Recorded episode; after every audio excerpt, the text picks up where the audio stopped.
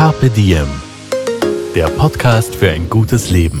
Daniela Zeller und Holger Potje, jede Woche abwechselnd im Gespräch mit inspirierenden Menschen. Welche Rolle spielt ein bewusster Lifestyle für Sie? Woraus schöpfen Sie Kraft? Über Ernährung, Bewegung, Bewusstsein und Erholung. Wie finden Sie die richtige Balance im Leben? Woran sind Sie gescheitert? Und wie sind Sie wieder aufgestanden? Wie gelingt Ihnen das? Was für Sie persönlich ein gutes Leben ausmacht. Carpe Diem. Heute mit der Meditationsforscherin und diplomierten Achtsamkeitstrainerin Britta Hölzel aus München. Unser heutiger Kooperationspartner ist Outworks. Outworks und die Firma Windhund veranstalten am 28. April unter dem Slogan Der perfekte Arbeitstag den ersten digitalen Gesundheitstag für Unternehmen. Unser heutiger Gast im Carpe Diem Podcast, die Meditationsforscherin Britta Hölzel, ist eine der Vortragenden beim Online-Gesundheitstag für Unternehmen und ihre Mitarbeiter und Mitarbeiterinnen. Der moderierte Livestream-Event lädt mit geballter Kompetenz zum interaktiven Mitdenken, Mitkochen und Mitmachen ein. Die Vorträge, Interviews und Workshops drehen sich um gesundheitsrelevante Themen wie Bewegung, Ernährung, mentale Fitness und Potenzialentfaltung. Das Thema betriebliche Gesundheitsförderung ist aktuell besonders wichtig. Zudem ist es ein Zeichen der Wertschätzung des Unternehmens gegenüber seinen Mitarbeitern und Mitarbeiterinnen, wenn es ihnen Zeit für ihre Gesundheit schenkt. Wir sehen und hören uns beim ersten digitalen Gesundheitstag für Unternehmen und übergeben jetzt an Britta und Holger. Viel Vergnügen beim Carpe Diem Podcast. Hallo und herzlich willkommen zum Podcast von Carpe Diem. Dieses Mal hat es uns nach München verschlagen und wir schauen da raus ins Grüne. Heute zu Gast ist äh, Dr. Britta Hölzel. Britta, voll schön, dass du Zeit für uns hast heute. Sehr gerne. Und du wohnst gerade noch am Stadtrand von München und man schaut, glaube ich, fast auf die Isar, oder? Genau, ja, wir sind hier an der Isar-Hochleite am Hochufer. Äh, da wäre jetzt, wenn die Bäume nicht im Weg wären, die Isar zu sehen. Es ist jedenfalls wahnsinnig schön. Es ist noch sehr winterlich und wir haben es jetzt echt noch geschafft, dass wir uns treffen. Ich freue mich total, äh, weil es ist gar nicht so easy, weil du bist eigentlich sehr busy und viel unterwegs jetzt mit, mit Immer noch Lockdown ist es wahrscheinlich alles mehr auf Homeoffice und so weiter gemacht, aber ja, genau, man passt sich an. Ja, ich bin vor allem mit den Kindern viel beschäftigt das können wir im Moment. auch gleich erklären. Also wenn im Hintergrund irgendwelche Geräusche aufkommen, irgendwelche Waschmaschinen und andere Dinge sich aktivieren, ist das so, weil genau dich zwei Kids gerade busy halten, oder? Richtig. Das heißt, du bist auch gerade äh, noch in Auszeit? Ich bin noch in Elternteilzeit, mhm. genau. Also ich mache so ein bisschen beruflich was, aber bin ganz viel, natürlich jetzt im Lockdown, ganz, ganz viel mit den Kindern beschäftigt. Warum ist die Britta heute zu Gast? Die Britta ist Diplompsychologin, Neurowissenschaftlerin, MBSR, das erkläre ich jetzt als Mindfulness-Based Stress Reduction und Yoga-Lehrerin, wobei wir jetzt im Vorfeld schon besprochen haben, das Yoga ist jetzt gar nicht so ein großer Teil, sondern es geht ganz, ganz viel bei dir ums Thema Achtsamkeit. Du bist, man kann sagen, Achtsamkeitstrainerin auch? Ganz genau, ja. Ich mache Achtsamkeitstrainings und in diesem Rahmen auch Yoga-Übungen oder leichte Bewegungsübungen so. Aber es steht alles unter dem Zeichen der Achtsamkeit. Und das ist eigentlich ein super Thema auch äh, für uns heuer, dass wir da vielleicht recht achtsam ins Jahr auch reingehen. Jetzt noch zu deinem Background, damit wir dich ein bisschen kennenlernen. Ich habe für mich notiert, ähm, Britta, du hast Abitur, bei uns heißt Matura gemacht mhm. in Österreich. Danach bist du durch Indien gereist. Genau. Das war 1997 ja. und ähm, da bist du, glaube ich, ein bisschen so in, in, Richtung Spiritualität, dann hast du dich weiterentwickelt. Da ist was passiert, weil du kamst auch mit Yoga in Kontakt. Ganz genau. Ich war in einem Yoga-Ashram für eine Zeit in Indien und bin da richtig begeistert gewesen, wie äh, was für positive Effekte Yoga und Meditation auf mich hatten und habe beschlossen, an dem Thema dran zu bleiben. Ich finde es einfach unheimlich spannend zu sehen, dass es da Praktiken gibt, in denen wir uns üben können, die uns helfen, ähm, ja, stärker fokussiert zu sein, ähm, was für unser mentales Wohlbefinden zu machen, aber die auch so ein Werkzeug sind, um in uns selbst zu forschen und besser kennenzulernen, wie der menschliche Geist so funktioniert, wie das Menschsein funktioniert. Und das fand ich einfach unheimlich spannend. Und da habe ich beschlossen, dran zu bleiben. Und dann beschlossen, auch Psychologie zu studieren, weil ich gemerkt habe, das interessiert mich einfach unheimlich. Das heißt, man kann sich das so vorstellen, du warst ein halbes Jahr dann in Indien, glaube ich, unterwegs mhm, letzten Endes, genau. was doch lang ist. Ähm, und da hast du dann irgendwie so ein bisschen einen Pfad gefunden für dich, wie es weitergehen sollte dann danach? Mhm, genau, ich habe festgestellt, mich treiben so dauernd die Fragen um, was ist das eigentlich in meinem Geist, was geht da so vor sich, was ist, was ist Fühlen, was ist Denken, wie entsteht mein Verhalten, wie entstehen so Entscheidungen, die ich treffe? Und ähm, habe da eben in der Meditationspraxis so ein Werkzeug gefunden, um da genauer hinzuschauen und auch so Muster aufzudecken und dachte, das ist spannend, da möchte ich auch in der Psychologie kennenlernen. Was mhm. sagt die jetzt, auch die westliche Psychologie dazu? Und dann ging es wie weiter? Du bist dann zurückgekommen, praktisch in den Westen und hast dann studiert erst. Genau, ich habe dann in Deutschland, in Frankfurt Psychologie studiert und weil mich dieses Thema aber immer weiter begleitet hat, also Yoga, Meditation, das war so eine Praxis, die ich privat für mich weitergeführt habe.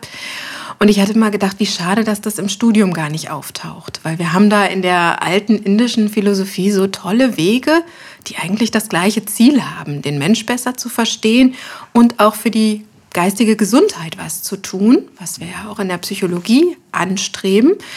Und ich dachte immer, wie schade, dass so diese Wege keine Notiz voneinander nehmen. Und habe dann entschieden nach dem Diplomabschluss, äh, dass ich eine Doktorarbeit in dem Bereich Meditation mache. Also wollte mit wissenschaftlichen Methoden auch auf Meditation und Yoga schauen, um so diese Wege auch zusammenzubringen für mich. Und es ist auch total schön, weil das äh, die Wege zusammenbringen, das ist ja bei dir auch ein, ein, schönes Spannungsfeld. Die Doppelrolle, die du hast, einerseits als Wissenschaft und Wissenschaftlerin und dann Spiritualität. Und es scheint sich aber ganz gut auszugehen bei dir, weil du wirkst sehr relaxed und auch nicht beunruhigt. Das heißt, das passt so und das geht. ähm, ja, das hat natürlich Grenzen. Also mit der wissenschaftlichen Erforschung haben wir natürlich ganz klare Grenzen. Aber ich finde, es, es gibt die Möglichkeit zu versuchen, der Sache etwas mehr auf die Spur zu kommen, auch mit wissenschaftlichen Methoden. Und da gibt es Wege und natürlich müssen wir klar haben, dass das so ganz der Anfang ist. Ähm, manchmal habe ich auch das Gefühl, wir brauchen noch ganz andere Werkzeuge. Also wir haben da auch noch nicht die richtigen Wege wirklich gefunden.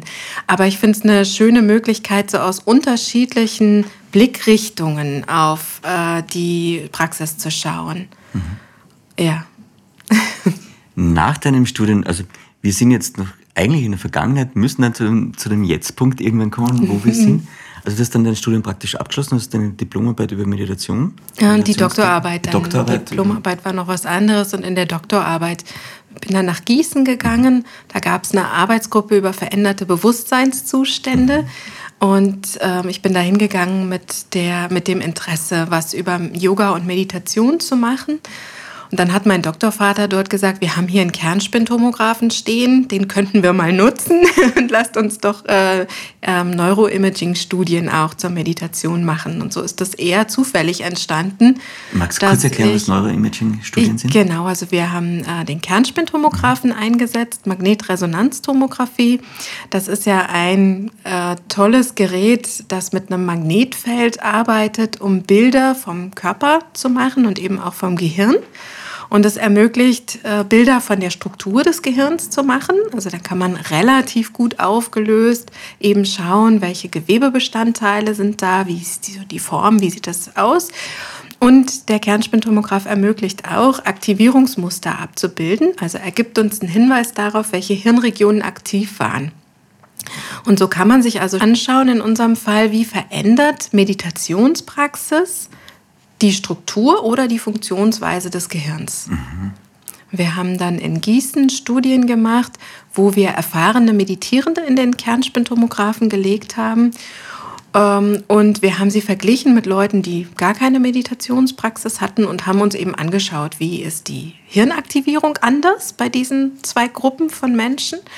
Zum einen, wenn die ähm, eine Meditationspraxis machen, also wir haben den nicht-Meditierenden auch erklärt, wie sie das tun sollen und haben dann geschaut, wie sind die Hirnaktivierungsmuster unterschiedlich.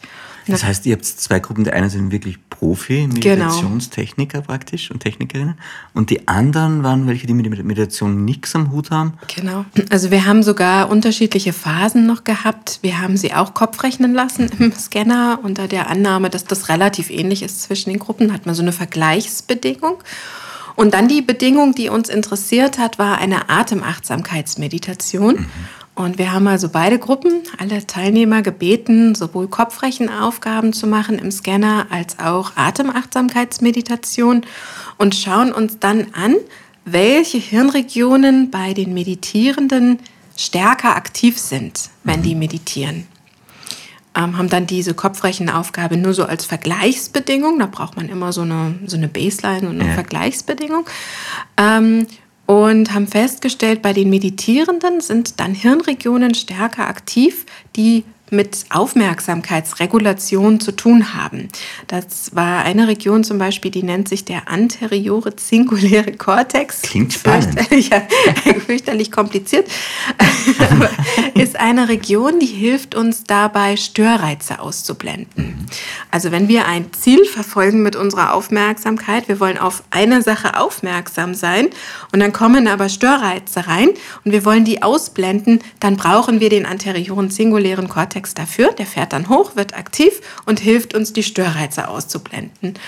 Und da sehen wir, dass die Leute, die also schon eine längere Meditationspraxis haben, die haben mehr Aktivierung in dieser Region. Das heißt, wir schließen darauf, die haben die stärker geübt. Kann stärker man sich das trainiert. vorstellen wie ein Muskel dann, der stärker ausgeprägt so, ist? Ja, so ist so das Vergleichsbild, was wir auch gerne nutzen, genau. Aber was ja eigentlich wahnsinnig wichtig ist, weil wir ja ganz, also ich habe das Gefühl jetzt mit, mit, mit Digitalisierung und dem ganzen Umfeld, dass die Aufmerksamkeitsspanne, ich merke es bei mir, immer, immer geringer wird. Ja, ja. absolut. Das heißt, genau. wenn ich das durch Meditation trainieren kann, ist das eigentlich ziemlich genial. Dann ist das ziemlich genial und hilft uns im Alltag bei dem zu bleiben, was wir eigentlich verfolgen wollen, wo wir denken, das ist relevant und nicht dauernd so die Aufmerksamkeit ja gekidnappt zu haben von den ganzen auf uns einströmenden Reizen. Okay, Britta, jetzt habe ich dich genau am Punkt. Jetzt erzähl doch gleich, gibt es jetzt Techniken oder, oder Übungen, wie ich die Aufmerksamkeit ja. verbessern können. Also das wie wir den, den, den unersprechlichen den anterioren singulären Kortex stärken können. Stärken können genau. Ähm, das haben also inzwischen auch schon eine Reihe von Studien gezeigt, dass der durch Meditationspraxis gestärkt zu werden scheint, sowohl in der Funktionsweise als auch in der Struktur. Das heißt, was wir tun können, ist Achtsamkeitsmeditation zu üben. Ja. Denn da ist es so, wir setzen uns hin und wählen uns einen Aufmerksamkeitsfokus, zum Beispiel die Atemempfindung und setzen uns einfach in Stille hin und um den Atem zu spüren. Und dann werden wir feststellen, dass innerhalb von überraschend kurzer Zeit die Aufmerksamkeit ganz woanders ist. Wir uns vielleicht überlegen, was wir als nächstes kochen müssen oder was jetzt eingekauft werden muss.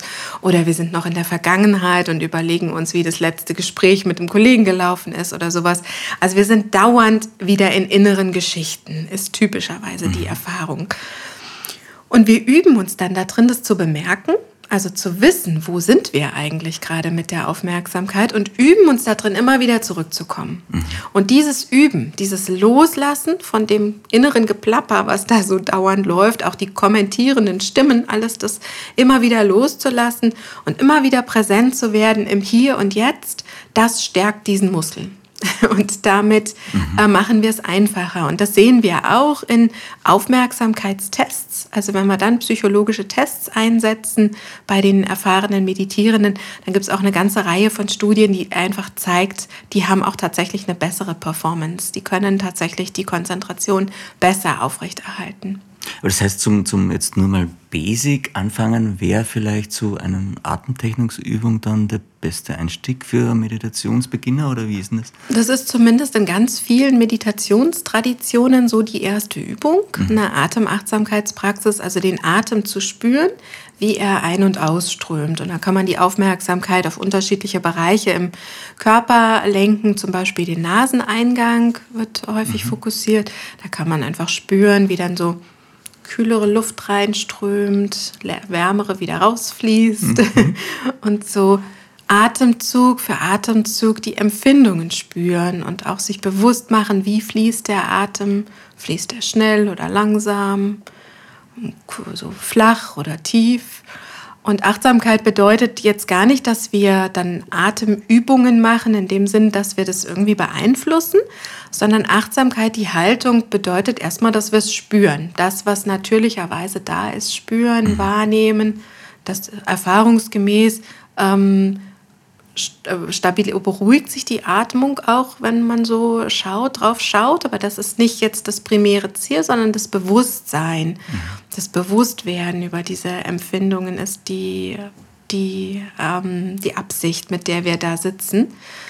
Ähm, und da kann man eben auch im Bauchraum kann man den Atem gut spüren, wie sich die Bauchdecke hebt und wieder senkt. Ähm, und daran kann man einfach gut ähm, üben, präsent zu sein, bewusst zu werden ähm, und von allem loszulassen, was uns da eben so von ablenkt. Genau, das klingt jetzt nach, äh, nach klassischer Meditation. Wenn ich jetzt äh, damit anfange oder das ausprobieren will, gibt es da irgendwie so ein, ein, eine Länge, die Sinn macht oder die leicht jetzt ist für uns einzuhalten? Weil ich kann mir vorstellen, am Anfang ist es trotzdem wahnsinnig schwierig, jetzt nur mal auf, auf die Atmung sich zu konzentrieren, auf die Nase, ein-, ausatmen, mhm. warme Luft, kalte Luft? Es ist ja schwierig. Also die ganze Übung ist bewusst zu werden, auch was dann passiert. Und wenn wir merken, der Geist wandert dauernd und springt umher, dann ist das Teil der Übung. Also dann ist diese Erkenntnis, diese Einsicht, die wir darin gewinnen, ähm, genau das, um was es geht. Also auch zu erkennen, ah, so geht's mir. Also so, das ist das, was der Geist tut. Der mhm. ist dauernd auf Wanderschaft. Interessant, spannend. Also das ist ja auch eine ganz wichtige Sache, sich zu, sich zu kennen und zu wissen, was passiert eigentlich so in mir. Wenn ich auch versuche, in Ruhe zu sein, was passiert dann doch so an innerem Geplapper. Man kann auch gut mal einfach erkennen, was sind da so für Themen, die auftauchen, ist auch eine spannende Erkenntnis. So was beschäftigt mich eigentlich im Innern, ohne das zu weiter zu elaborieren, mhm. weiter zu verfolgen, nehmen wir das wahr und die Übung ist einfach immer wieder bewusst zurückzukehren, präsent zu werden.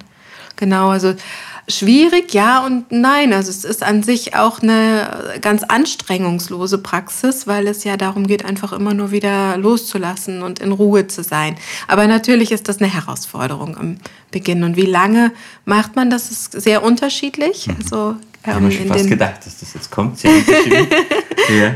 Es gibt ja viele Apps, die machen das dann für ein paar Minuten. Das mhm. ist ein guter Einstieg erstmal. Ähm, in den MBSR-Kursen machen wir längere Übungen. Da machen wir dann auch schon recht bald. Ähm, nach einigen Wochen machen wir auch 45-minütige Meditationen und Übungen. Ach, es kommt jemand. ja. ähm, und so ist es eben ganz unterschiedlich, wie auf was man sich einlassen will. Und erfahrungsgemäß ist es aber schon spannend, sich auch auf längere Übungspraxis einzulassen. Mhm. Aber das kann man wahrscheinlich leichter dann, wenn man schon mehr im Thema drinnen ist und das schon kennt und weiß, wie man damit umgeht. Man sieht ganz wunderbar, dass sich das verändert über die Zeit und dass das auch äh, immer natürlicher wird, immer selbstverständlicher, diese Übung. Aber natürlich gibt es da äh, auch Phasen, wo es leichter geht, Phasen, wo es wieder schwieriger geht. Man kann ganz wunderbar erkennen, finde ich, auch wie sich so die, der Lebens, das Lebensumfeld widerspiegelt im eigenen Geist. Also ich merke das ganz eindeutig, wenn es Lebensphasen sind, wo es stressiger wird, wo Herausforderungen stärker da sind, dann springt der Geist auch mehr umher. Mhm und äh, also das ist einfach auch spannend, so zu beobachten, wie das, was ich so in meinem Alltag erlebe, auch gleich wieder einen Einfluss hat auf das, was so im Innen vor sich geht. Wie zum Beispiel auch Ernährung einen Einfluss haben kann. Oder die Art und Weise, wie ich mich bewege, wie viel ich mich bewege. Ich finde zum Beispiel immer, wenn ich eine Yogastunde hinter mir habe, bin ich immer ganz begeistert, wie von wie, wie, gefühlt wie von selbst äh, so Zustände von Achtsamkeit einsetzen. Also es ist ganz spannend, einfach auch dann beobachten zu können, wie das alles so ineinander spielt. Also in Amerika sagt man, glaube ich, Monkey in the Brain, den man dann irgendwie chillen muss. Bist du auch rumgehüpft bei unseren Themen? Ich finde das total schön. Wir müssen aber noch deine Intro fertig machen. Das heißt, du, du äh, hast dann praktisch deine Doktorarbeit äh, gemacht, mhm. Diplomarbeit. Genau. Ähm, Dich hat aber dann, ich habe dann ein bisschen nachrecherchiert, dich hat es ja nach Amerika dann auch noch verschlagen. Ja, ich habe die Doktorarbeit in Gießen fertig gemacht und da hatten wir eben, wie gesagt, Meditierende und Nicht-Meditierende miteinander verglichen. Und diese Arten von Studien haben aber ihre Limitationen, ihre Begrenzungen weil man gar nicht so richtig sagen kann, ist jetzt dieser Gruppenunterschied wirklich auf die Meditationspraxis zurückzuführen. Wenn man bestehende Gruppen hat, dann kann das ja auch sein, dass die Meditierenden einfach schon mit unterschiedlichen, mit anderen Gehirnen reinkommen in die Meditationspraxis. Das heißt, was es wirklich braucht, um äh, zu verstehen, was der Effekt der Meditationspraxis ist, sind Längsschnittstudien. Das heißt Studien, wo wir ein und dieselbe Person anschauen, bevor sie geübt hat yeah. und dann ähm, auch nach einem Meditationskurs. Und das war so meine, mein Wunsch, auch solche Längsschnittstudien machen zu können. Und ich wollte einfach an der Forschung auch dranbleiben und habe eine Forscherin von der Harvard Medical School kennengelernt, Sarah Lazar, auf einer Konferenz ähm, und habe so gemerkt, die macht ganz Spaß, also Sachen, die mich unheimlich interessieren und ich würde gerne mit ihr was machen und hatte dann das große Glück, dass ich auch bei ihr eine Stelle bekommen habe ähm, als Postdoc und bin dann im Anschluss an die Doktorarbeit nach Boston gegangen und da auch fünf Jahre geblieben dann. Also lange Zeit in Wahrheit, ja. Also ja, es war ja, eine lange, ganz, ganz tolle Zeit. Ja. und jetzt wird man ja annehmen, wenn man mal in Boston sich etabliert hat und an was Spannendem dran ist, dass man dann ganz gut auch in Boston weiterleben könnte, in Amerika. Ja. Und in der Wissenschaft tut sich wahrscheinlich auch viel. Ja. Du bist dann aber wieder zurückgegangen nach Deutschland. Ja, es war eine schwierige, wirklich tatsächlich sehr, sehr schwierige ja. Entscheidung. Aber meine Mutter war hier, mein Bruder war hier, der hat ein Baby bekommen. Mhm. Meine Mutter ging es zu der Zeit gesundheitlich nicht so gut und ich habe gemerkt, ich werde auch hier gebraucht und möchte auch einfach hier bei der Familie sein. Mhm. Ähm, und habe dann so geschaut, wie ich auch hier im, in Deutschland so auch im wissenschaftlichen Bereich nochmal Fuß fassen kann. Das hat sich dann aber alles ein bisschen verändert, auch mit den Kindern. Mhm. Und jetzt mache ich nur noch ganz am Rande wissenschaftliche Arbeit. Mhm. Ja. Und bist jetzt mit Fokus oder im Hauptziel dann praktisch mit, mit dem Thema Achtsamkeit beschäftigt. Genau. Wir haben gestern am Kaffeetisch beim Diskutieren noch uns ganz wunderbare Konzepte überlegt, die wir da fragen können. Ich bin mir jetzt gar nicht sicher, ob die so gut funktionieren, weil du gesagt hast, beim Gehirn, man sieht das jetzt gar nicht so klar. Und zwar mit, äh, ich habe mir das dann so vorgestellt, okay, wenn man jetzt meditiert und sich das Gehirn anschaut und von einem äh, Menschen, der nicht meditiert, sich das Gehirn anschaut, dann hat man vielleicht ganz viele rote Synapsen, die da rumwuchern und so weiter. Das ist es nicht. Stimmt das? Dafür ist das Gehirn zu komplex. Mhm. Und Gehirne sehen echt erstaunlich unterschiedlich aus zwischen Menschen. Also diese verschiedenen Gyri, diese verschiedenen Ausstülpungen, die man da immer sieht, die sind sehr unterschiedlich gebaut. Das heißt, man muss also auch viel rumrechnen, damit man ein Gehirn erstmal vergleichbar bekommt. Ähm, also wenn man so Gruppenunterschiede sich anschaut, da ist der wirklich der große Vorteil, wenn man sich ein und dieselbe Person vor und nach einem Meditationskurs anschaut, dann hat man ganz viel an dieser Varianz schon nicht so drin. Das heißt, man kann ein bisschen leichter erkennen, was hat sich verändert. Aber tatsächlich verändert sich unser Gehirn dauernd so ein kleines bisschen. Okay. Also da gibt es auch Studien, die zeigen zum Beispiel, wie viel ich geschlafen habe, macht einen Einfluss, was ich getrunken habe, wie viel ich getrunken habe, macht wieder einen Einfluss. Also auf, auf kleiner Ebene natürlich. Mm, aber deswegen ist es eben immer wichtig, dass wir Gruppen von Menschen erfassen, wo sich solche Sachen auch rausmitteln und wo wir dann im Gruppenschnitt am Ende rausbekommen, was war jetzt da vermutlich der Einfluss der Meditationspraxis. Also es ist ein sehr komplexes Geschehen und wir sind gerade so ganz am Anfang irgendwo was zu verstehen. Aber das Gehirn ist einfach beeindruckend komplex natürlich. Ja. Das heißt, meine nächste Frage funktioniert auch nicht. Ich hätte nämlich wenn ich jetzt Buddhas Gehirn hätte und das von einem normalen Menschen, wie würde sich das unterscheiden? Die Frage kann man wahrscheinlich dann auch nicht beantworten. Also es ist auf jeden Fall schwierig, weil es sehr, ja, vermutlich doch auch sehr subtile Vorgänge sind. Aber wenn wir uns so Gruppen, also wenn wir jetzt eine ganze Gruppe von Buddhas hätten, dann könnten wir das statistisch besser festlegen.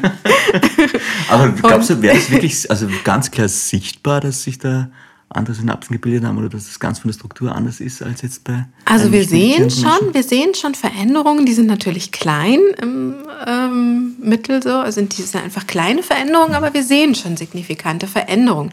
Wir sehen auch, wenn jemand in einen Achtsamkeitskurs geht, Veränderungen in der Struktur des Gehirns. Wir haben uns zum Beispiel die Dichte der grauen Substanz angeschaut. Die graue Substanz im Gehirn das ist der Bereich, wo die Körper der Nervenzellen liegen.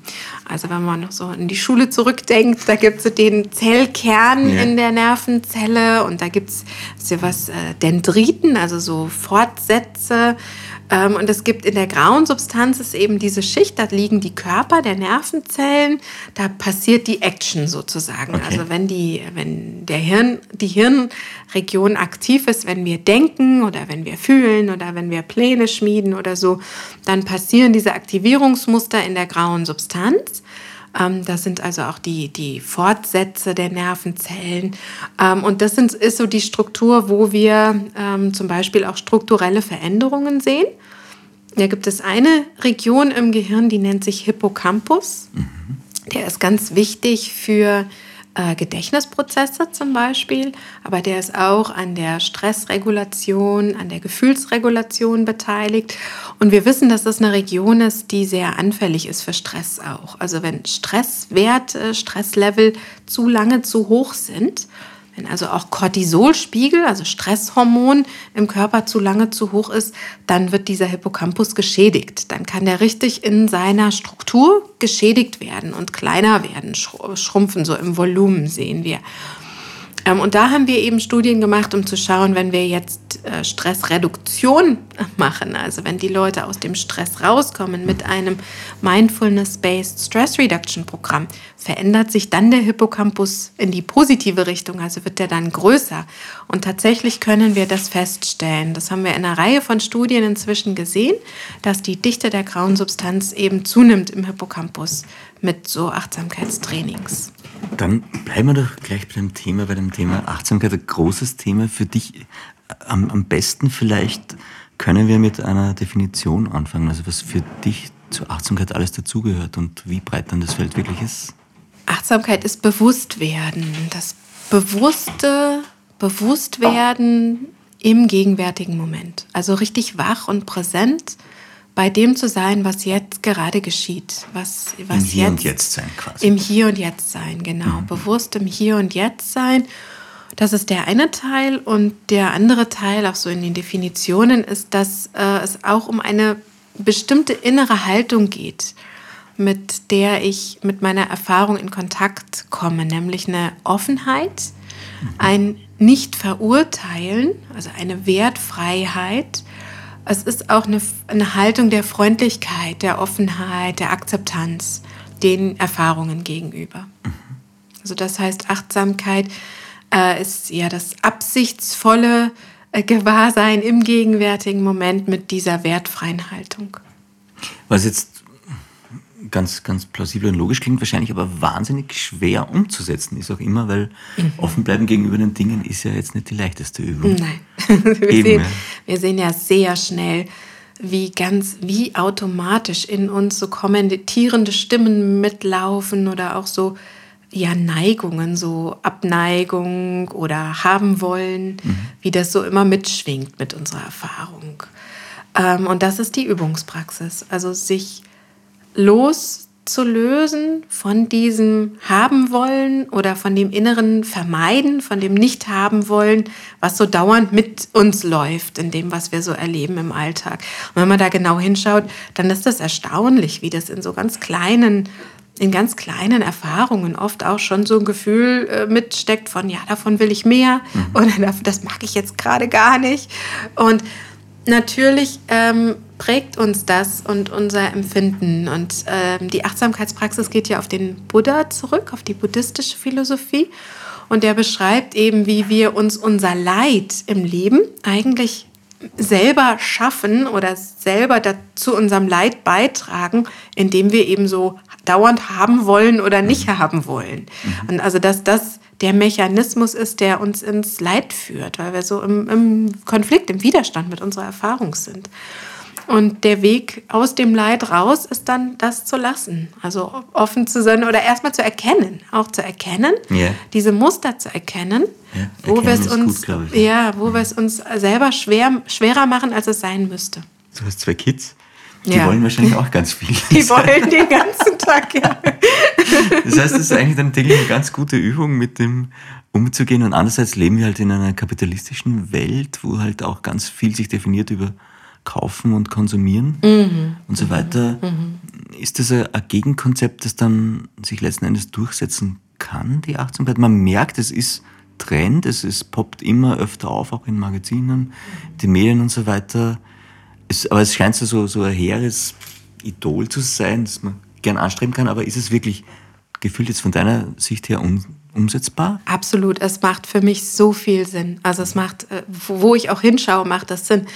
Es, ist, es liegt in uns, glücklich zu sein.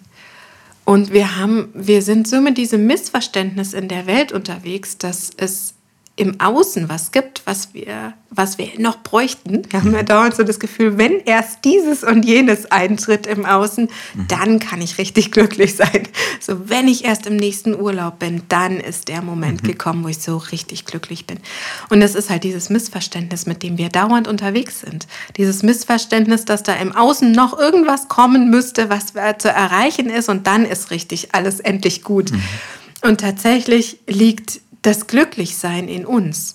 Und es ist wie eine innere Entscheidung, die ich treffen kann, zufrieden zu sein, glücklich zu sein. Ich kann einen inneren Weg gehen, schauen, was in meinem Innern passiert und üben, ähm, die, die Geisteshaltungen einzunehmen, von denen ich weiß, dass sie, dass sie glücklicher machen, dass sie mich zufriedener und gesünder machen auch. Und es ist eine Übungspraxis, ein Übungsweg. Es ist in uns angelegt. Es ist wie auch eine Entscheidung, die ich treffen kann jetzt in diesem Moment. Und wir haben immer nur den gegenwärtigen Moment, um glücklich zu sein. Ähm, und es ist, ja, es ist wie eine Entscheidung. Also ich kann mich da hinsetzen, denn jetzt in diesem Moment, nicht jetzt hier mich unterhalte oder höre, zu sagen, das hier ist der Moment, den ich habe, um zufrieden zu sein, um präsent zu sein, um wach, bewusst und lebendig zu sein und das zu erfahren und das auch wertschätzen zu mhm. können. Ich habe äh, mir bei dir notiert, es gibt auch eine Achtsamkeitsbox, glaube ich, von dir. Was bekomme ich denn jetzt, wenn ich ein Achtsamkeitstraining, wenn ich jetzt sage, okay, ich möchte mir das genauer anschauen, ich möchte achtsam, achtsamer werden, ich mache ein Achtsamkeitstraining. Wie darf ich mir das vorstellen? Was passiert denn da? Was gibt es dann Herausforderungen und mhm. Boni? Also es ist vielleicht zum Beispiel an so einem acht Wochen äh, Achtsamkeitskurs ähm, der ja sehr verbreitet ist, inzwischen auch schon weltweit, äh, kann man schon eigentlich sagen, sehr verbreitet, zunehmend verbreitet und gut wissenschaftlich untersucht und auch in vielen klinischen Kontexten und, und in Unternehmen eingesetzt. Es ist also ein achtwöchiges Achtsamkeitstraining. Und was einen da erwartet, ist ja ganz viel Übung. und zwar zum einen, was wir eine formelle Übung nennen, also sich in Meditationshaltung zu setzen und eben, wie wir schon gesagt haben, zu muss gucken. Ich irgendwie speziell sitzen bei Meditation? Muss ich stehen? Es gibt, ich glaube, ja. Gehmeditationen noch. Mhm, es gibt, genau. Also, nee, das, das Schöne und das Spannende an der Achtsamkeit ist, wir können das in jeder Lebenshaltung einnehmen, diese achtsame Haltung. Mhm. Also, es braucht auch da nicht äh, das perfekte Umfeld, aber natürlich stimmt das auch, dass es Haltungen gibt, wo es einfacher ist, wo man sich dabei unterstützen kann. Und das ist klassischerweise, wie man das auch einfach immer sieht, eine aufgerichtete, gerade Haltung. Auf, ja. Ich setze mich gerade auch ein bisschen weiter auf, weil es wirklich Sinn macht. Dann sind wir wacher, mhm. dann sind wir präsenter, dann kann auch der Atem besser fließen, dann können sich die Muskeln besser entspannen.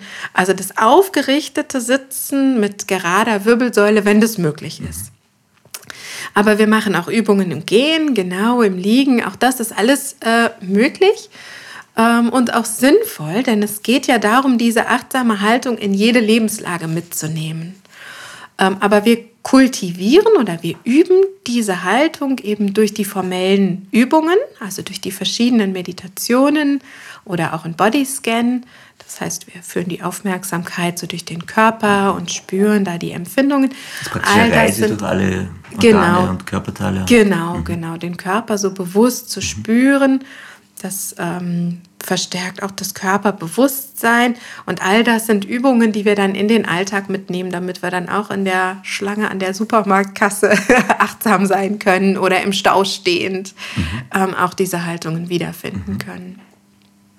Was du jetzt aber auch angedeutet hast, ist, dass du noch ganz viel mehr reinspielst, nämlich du hast auch gesagt, glaube ich, Ernährung einerseits, die da mhm. mit reinfließt. Also es ist mehr so ein ganzheitlicher Zugang dann auch. Schlaf, der richtige? Es ist absolut, ähm, es ist wirklich eine Lebenshaltung. Also es ist, ich würde es auch nicht als Werkzeug oder als, als ähm, als Technik verstehen, die man halt mal so macht und dann geht es einem besser, sondern es ist wirklich, es ist wirklich so, dass das finde ich auch so spannend daran. Das ist wirklich ein Lebensweg, der einen Jahrzehnte begleitet, äh, der einen bis zum Ende begleiten wird und der einem immer wieder hilft zu schauen, was tut gut, was tut nicht gut, womit kann ich mehr im Kontakt mit mir sein, wie ja, wie funktioniert das alles so, was nimmt Einfluss auf mich und wie will ich damit auch meine Welt bewusster gestalten, äh, wie, ich, wie ich denke, dass sie, dass sie besser wäre. So aus einfach ein, ein gesünderes, wohligeres, wohltuenderes Umfeld zu gestalten, auch in den Beziehungen, in den Kontakten. Und vielleicht nochmal zurückgehen, mhm. weil ich das noch nicht fertig beantwortet yeah. hatte. Du hast gefragt, was erwartet einen in den Trainings und so. Natürlich gibt es dann immer wieder auch Phasen, wo das sich anfühlt, als würde gar nichts vorangehen. Oder man merkt vielleicht am Anfang auch erstmal, wie gestresst man ist. Manchmal in den Kursen bei den Teilnehmern ist das nicht äh, selten der Fall, dass die sagen, boah, ich habe das gar nicht wahrgenommen, wie hoch der Stress war wie schlecht es mir vielleicht auch an vielen Stellen geht, weil wir als Menschen ja auch so den Mechanismus haben, darüber hinwegzugehen ähm, und uns vielleicht dann einfach durch den Tag weiter zu schubsen. Genau, du musst funktionieren. Praktisch. Genau, weiter zu funktionieren. Mhm. Und dann merken wir oft gar nicht, wie vielleicht wie wir auch angespannt sind oder wie traurig oder ängstlich wir an manchen Stellen sind. Also auch aufdeckend, äh, sowas, was ist eigentlich in mir? Und das ist aber auch ein wichtiger Schritt zur Heilung. Was haltest du als Achtsamkeitstrainerin jetzt zum Beispiel von Meditations-Apps, die uns ja einerseits, also ich glaube Headspace ist wahnsinnig populär, immer mhm. noch, kommt mhm. immer mehr, ähm, die versprechen uns ja einerseits irgendwie ja, Meditation und Ruhe und dann ist aber gleichzeitig so der, der Gedanke der Optimierung dabei und mhm. das geht sich jetzt auf den ersten Blick nicht aus, auch mit dem, mit dem Versprechen Stress reduzieren und Produktivität erhöhen und du hast mir im Vorfeld schon verraten, es geht sich schon aus, da gibt es nämlich was. ja, genau. Stress ist ja ein großes Hindernis für die Produktivität. Äh, es ist schon so, dass wenn Stresswerte so leicht steigen, dann sehen wir in den Kurven, wenn man sich das so im Zusammenhang anschaut, dann steigt auch die Produktivität. Kann man sich so vorstellen, wie ich weiß, die Deadline kommt auf mich zu, dann packe ich es nochmal an und mhm. bringe das Projekt fertig. Aber wir sehen auch, ähm, je höher der Stress ist, also wenn der Stress wirklich richtig hoch ist, dann leidet die Produktivität ganz deutlich darunter. Dann leidet die Kreativität darunter auch. Und das kann man sich neurophysiologisch auch ganz gut anschauen und klar machen. Denn wenn der Stress steigt, dann werden ja im Körper Stresshormone ausgeschüttet. Es wird mit längerem Stress das Cortisol ausgeschüttet, was also ganz erstmal Cortisol ist ja, genau. Also es ist erstmal ähm, natürlich dieser, dieser ganze Stress wichtig, um das Überleben zu mhm. So Fight-or-Flight-Response, damit wir äh, kämpfen oder fliehen können. Aber wenn Stress länger andauert, chronisch wird und diese Stresshormone immer wieder ausgeschüttet werden, dann sind die richtig schädlich für uns. Dann greifen sie die Gesundheit an und sie wirken auch im Gehirn. Und Cortisol zum Beispiel im Gehirn ähm, bewirkt, dass diese Regionen stärker erregbar sind, die für den Stress, für den Fight-of-Flight-Mode zuständig sind. Also die Amygdala im Gehirn, so eine Stressregion, die wird immer wieder hochgefahren, angefeuert. Äh, Cortisol führt aber dazu auch, dass der präfrontale Kortex runterreguliert wird oder wie vernebelt, abgeschwächt wird. Und für was ist der zuständig? Der präfrontale Kortex ist eben für Problemlöseverhalten, für Kreativität, für höhere Denkleistungen zuständig, mhm. Für ähm, Regu also Regulation, auch für die Gefühlsregulation, aber auch Planen, so Argumente durchdenken, moralische Urteile treffen. Das ist, sind alles Sachen, die im präfrontalen Kortex passieren. Und der wird runtergedimmt, wenn wir im Stress sind. Hat den Hintergrund, dass jetzt in einer akuten, lebensbedrohlichen Situation, wenn jetzt uns der Säbelzahntiger gegenübersteht, genau, dann brauchen wir diese höheren Denkleistungen ja nicht. Dann müssen wir so schnell wie mhm. möglich rennen können. Das heißt, die ganze Physiologie ist dafür gemacht, uns auf dem schnellsten bestausgetrampelsten Pfad zu halten, um unser Überleben zu sichern. Wir sind dann darauf gepolt, um unser eigenes Überleben zu kämpfen. Und da kann man sich gut vorstellen, dass das nicht das ist, was zuträglich für Kreativität ist. Das heißt, die Art von Stress, der wir heute typischerweise ausgeliefert sind, da ist es überhaupt nicht zuträglich, in diesen physiologischen Stresskreisläufen zu hängen, sondern es ist ganz wichtig, dass wir da lernen, uns wieder zu beruhigen, den Stress zu reduzieren, denn dann können die Hirnregionen wieder aktiv werden, ähm, die wir brauchen, um ähm, jetzt Problemlösung sinnvoll zu betreiben oder aber auch, um uns in die Perspektive von anderen Menschen zu versetzen. Denn das ist ähm, erschwert im mhm. Stress.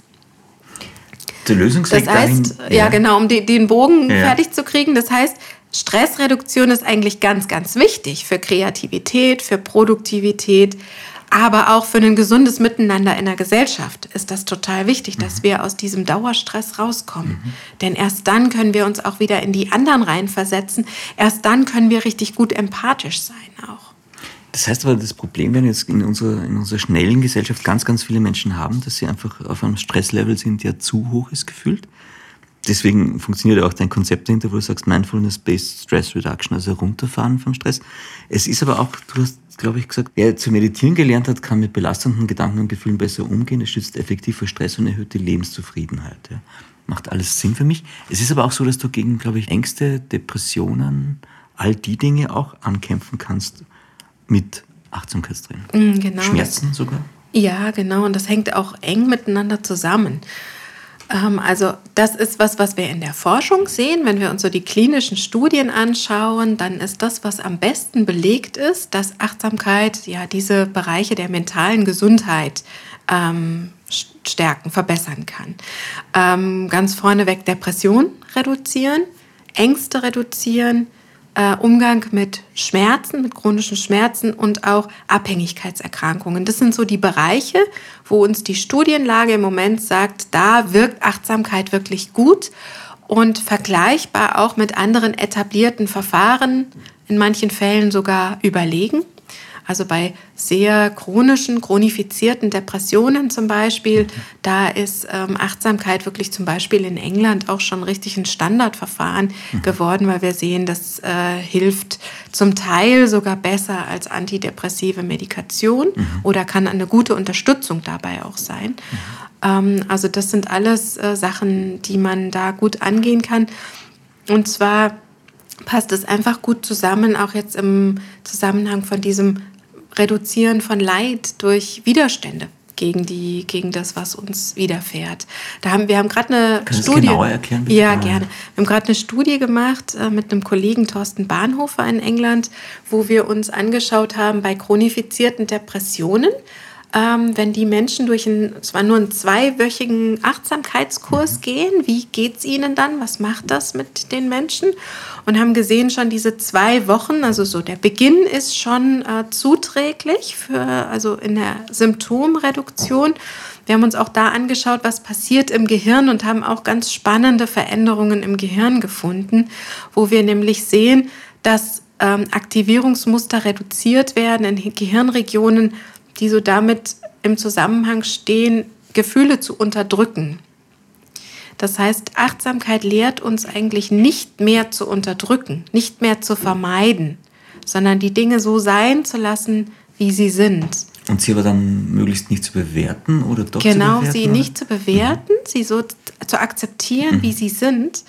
Und das ist fast wie paradoxerweise der Mechanismus, warum es dann besser werden kann, warum es eine Verbesserung gibt. Mhm. Also nicht so festhalten in, dem, in diesem Vermeiden wollen von negativen Erfahrungen. Je mehr ich auch negative Gefühle wie Ängste und Traurigkeit zulasse, desto schneller können die auch wieder weiterziehen. So, das ist so die Natur der Dinge. Irgendjemand hat mal gesagt, ja, du, du solltest praktisch die, also wenn es irgendwie möglich ist, die, die Ängste umarmen, so wie ein Freund. Also aufnehmen genau, das, eigentlich, ja. weil dann kann auch wieder gehen. Ja, richtig, mhm. richtig, genau. Das ist genau das, ein schönes Bild dafür, was da passiert. Wenn ich jetzt sage, okay, ich könnte das ganz gut brauchen, so einen Achtsamkeitskurs, wie lang sollte oder muss denn der sein, damit das jetzt gefühlt Sinn macht und, und wo, wo wende ich mich dahin? Mhm. Es gibt diese Standardkurse Mindfulness-Based Stress Reduction mhm. ähm, oder auch Mindfulness-Based Cognitive Therapy bei Depressionen. Mhm. Ähm, die sind acht Wochen lang. Okay. Und das sind die. Kann ich die, die nebenbei machen? Neben ja, genau, ja. genau. Das ist also so, dass sich eine Gruppe einmal in der Woche trifft für zweieinhalb Stunden, mhm. zwei Stunden. Ähm, und dann übt man täglich zu Hause weiter. Also das macht man so neben ähm, dem Arbeitsleben auch in der Jetzt Gruppe. während Lockdown ist das auch möglich oder ist das dann anders? Gibt es das auch ähm, bei Online-Anbietern. Mhm. Also, mh, genau. Und das ist so ein Standardformat, wo wir sehen, nach diesen acht Wochen führt das schon zu einer ganzen Reihe von Verbesserungen. Aber natürlich ist es auch nur der Beginn dieses Weges, der dann weitergehen kann. Mhm. Warum ist denn das bei, der, bei unserer Grundprogrammierung so komisch, dass man da nichts mehr eingeht? Wir waren gerade vorher beim Säbelzahntier, der immer ja. wieder auftaucht in unseren Geschichten. Und er bringt uns ja eigentlich gar nichts mehr, aber das können wir, wahrscheinlich, das können wir scheinbar nicht umstellen. Es ist in Sachen Ernährung ein Problem, es ist in Sachen mm, Stress ein Problem. Mm. Da wird sich nichts ändern an der Programmierung des Körpers, oder? Ja, ich denke, es wird sich ändern, aber es dauert. Ähm, also ja, genau, so evolutionäre Prozesse, die brauchen einfach viel, viel Zeit. Mhm. Und das hat sich evolutionär ja einfach über auch unglaublich lange Zeit so entwickelt und das braucht auch noch ein bisschen. Wie stehst du zu dem, weil wir sind jetzt schon wieder relativ weit fortgeschritten, äh, zum, zum Thema Selbstoptimierung? Ist das etwas, man auch jetzt in, in dem Bereich oder Achtsamkeit anstreben sollte? Oder ist das, klingt das, was für mich jetzt Wissenschaft und Spiritualität vielleicht so Reibungsfeld war, geht sich das aus beides? Also Selbstoptimierung ist nicht das, um was es geht mit der Achtsamkeitspraxis, mhm. aber natürlich schleicht sich dieser, dieser Wunsch, diese Absicht schleicht sich immer wieder auch ein, denke ich. Das ist auch bei uns Menschen ähm, natürlich. Das, das, das ist auch irgendwie so ein Teil, der immer wieder auch reinkommt.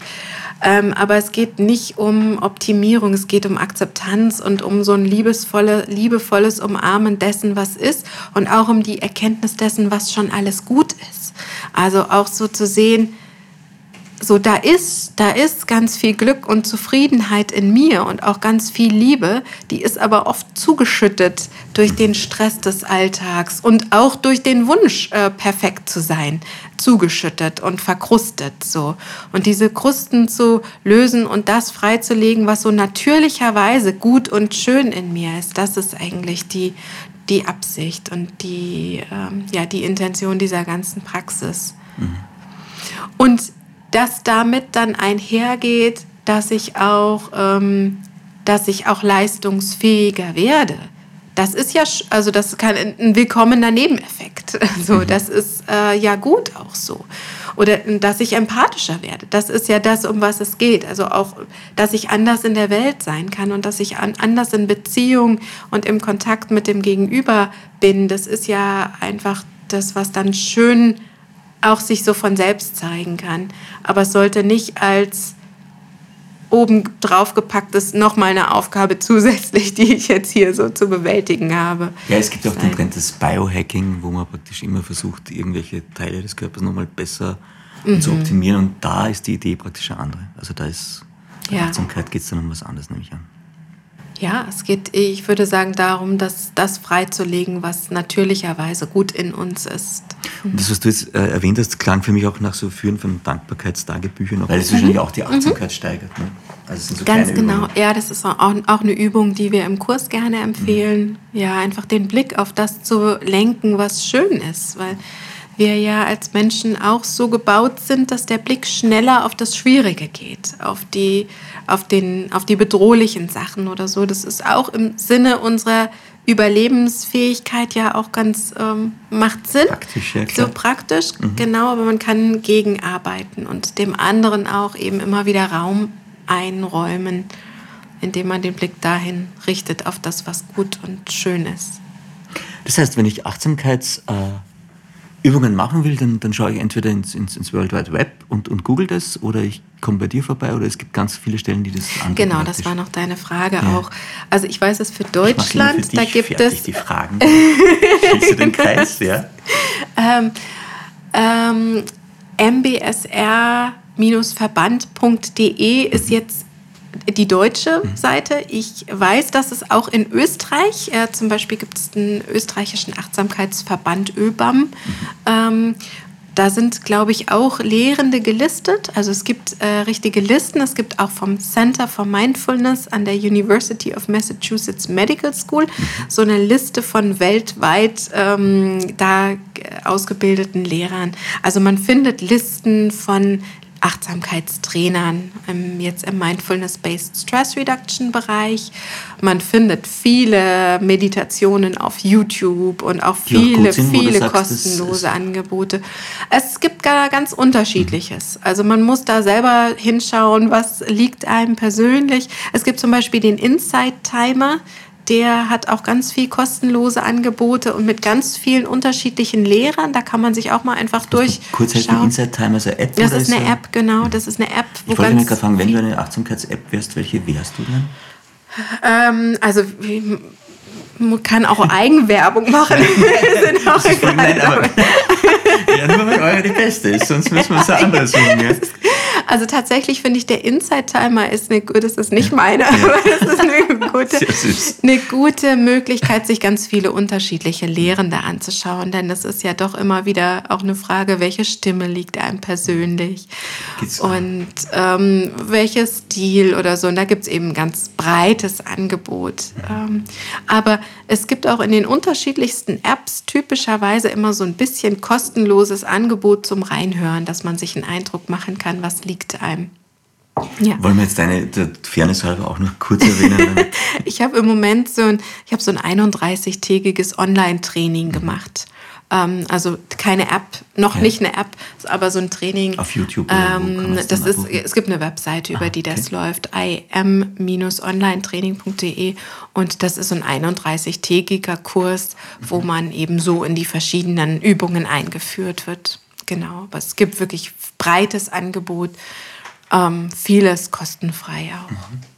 Cool, also dann kommen wir zur Abschlussfrage, bevor die drei klassischen Fragen kommen. Die wäre jetzt von meiner Seite, äh, macht Meditation die Welt besser? Ähm, ich glaube ja. Ich ja? glaube, wenn wir bewusster werden, wenn wir unsere eigenen Stressmechanismen erkennen und damit auch hinter uns lassen können, dann sind wir mehr im Kontakt mit uns und das geht einher, damit auch empathischer zu werden. Und wir, wir erkennen, dass so dieses, dieses Ausbeuten der Welt nicht das ist, was uns glücklich macht, sondern dass es was anderes ist, um das es geht. Und ich glaube, das macht die Welt besser, ja. Mhm. Das heißt, wir müssen das nur noch auf großen Rahmen dann so weit drüber bringen, dass das. Ja, und das ist einfach eine unglaubliche Herausforderung immer wieder. Also, das finde ich auch nach 20 Jahren der Praxis ist es für mich eine unglaubliche Herausforderung, dran zu bleiben, weil die Automatismen woanders hingehen. Und da müssen wir uns immer wieder auch gegenseitig stärken und erinnern. Ja. Voll schön. Vielen Dank. Ähm, wir haben trotzdem noch drei klassische mhm. Fragen, bevor mhm. wir dich entlassen dürfen. Ähm, die eine ist die nach dem was ein gutes Leben für dich braucht. Also was braucht ein gutes Leben? Was macht es aus für dich? Für mich macht es aus, immer wieder die Ruhe und die Zeit zu haben, um bei mir anzukommen. Und diese, diese Zeit zu schaffen, denn nur dann schaffe ich es auch, diese Ruhe mit in die Aktion zu nehmen. Dann nur dann schaffe ich es auch, die innere Ruhe und das innere Verbundensein in die Aktion und ins Tun in der Welt zu bringen. Nur wenn ich auch immer wieder diese Ruheinseln habe, wo ich äh, richtig auch üben kann, bei mir zu sein. Für mich braucht es das mhm. Moment sehr. Mhm. Gibt es ein tägliches Ritual, das du hast? Eine Achtsamkeitsmeditation. Und jetzt mit den Kindern und gerade im Lockdown ist das manchmal eine große Herausforderung mhm. und gelingt auch äh, nicht immer, mhm. muss ich echt sagen, ehrlich. Und ich merke, was es für einen Unterschied macht.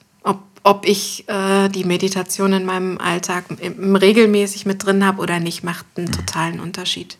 Wie sind das für deine Kinder dann? Sind die dann interessiert, was die Mama macht und machen dann mit oder ist das etwas? Ja, so im Ansatz. Ich meine, mein Kleiner, der ist äh, noch keine zwei und ja, ja der, also so im, im Ansatz finden, machen die das mal mit, ja.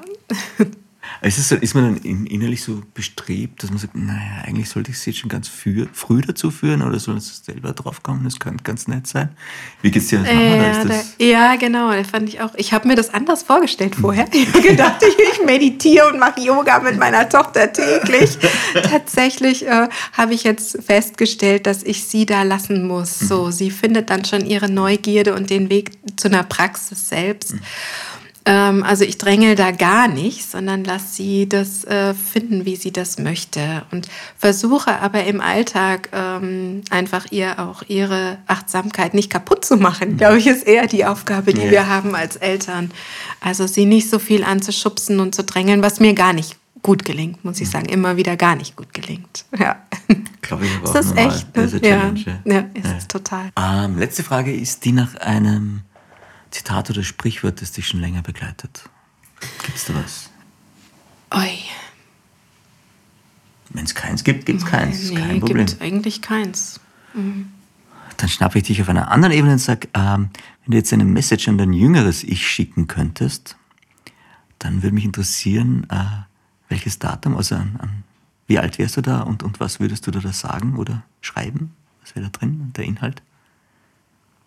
Ich glaube, ich würde sagen, ähm, vertrau. Das läuft alles total gut. Passt schon.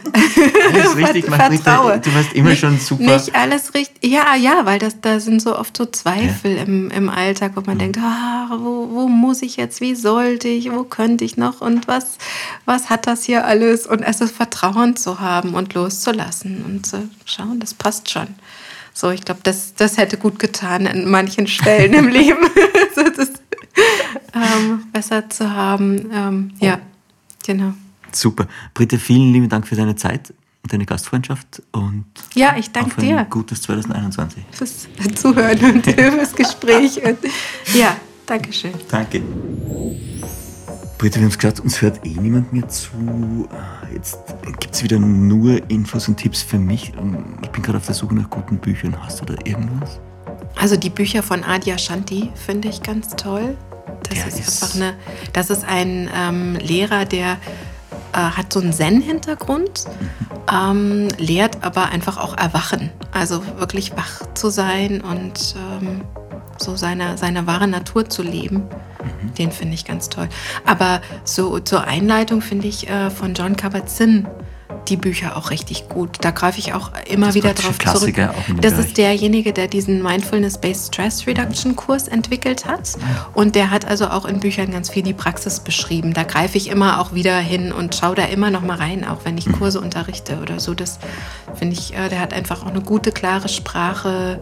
Und das sind so die Klassiker in der Achtsamkeitspraxis. Cool, dann werde ich mal nachschauen gehen. Danke dir. Was lustigerweise noch aufgepoppt ist bei mir, ist David Steindl Rast, aber nur. Oh ja, den finde ich auch ganz großartig. Boah, mit der Dankbarkeit. Ja. Ja, ich habe ihn mal erleben dürfen in einer Konferenz in Boston, glaube ich, war das auch.